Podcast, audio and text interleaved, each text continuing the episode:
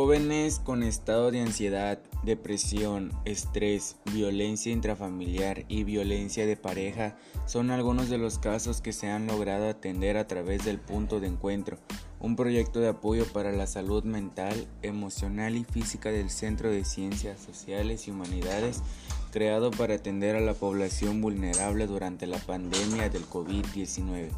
Desde el punto de vista del trabajo social, estos problemas se pueden explicar con la factura de que sufren los roles y las dinámicas establecidas al interior de las familias, menciona la maestra María Zapopán Tejeda Caldera, decana de dicho centro académico.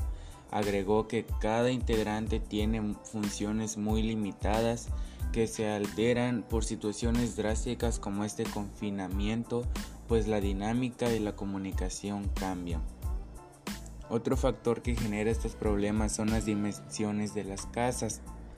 En la mayoría de los casos se tratan de espacios muy pequeños en los que habitan de 4 a 5 personas, lo que provoca un limitado desarrollo de los integrantes de la familia.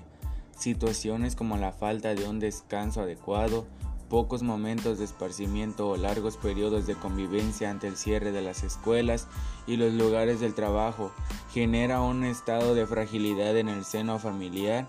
punto de encuentro en el espacio multidisciplinario que brinda orientación en aspectos legales, asesorías psicológicas, contención de crisis y acompañamiento en momentos de estrés, donde se escucha a las personas para detectar problemáticas, identificar redes de apoyo o bien para canalizar anteriormente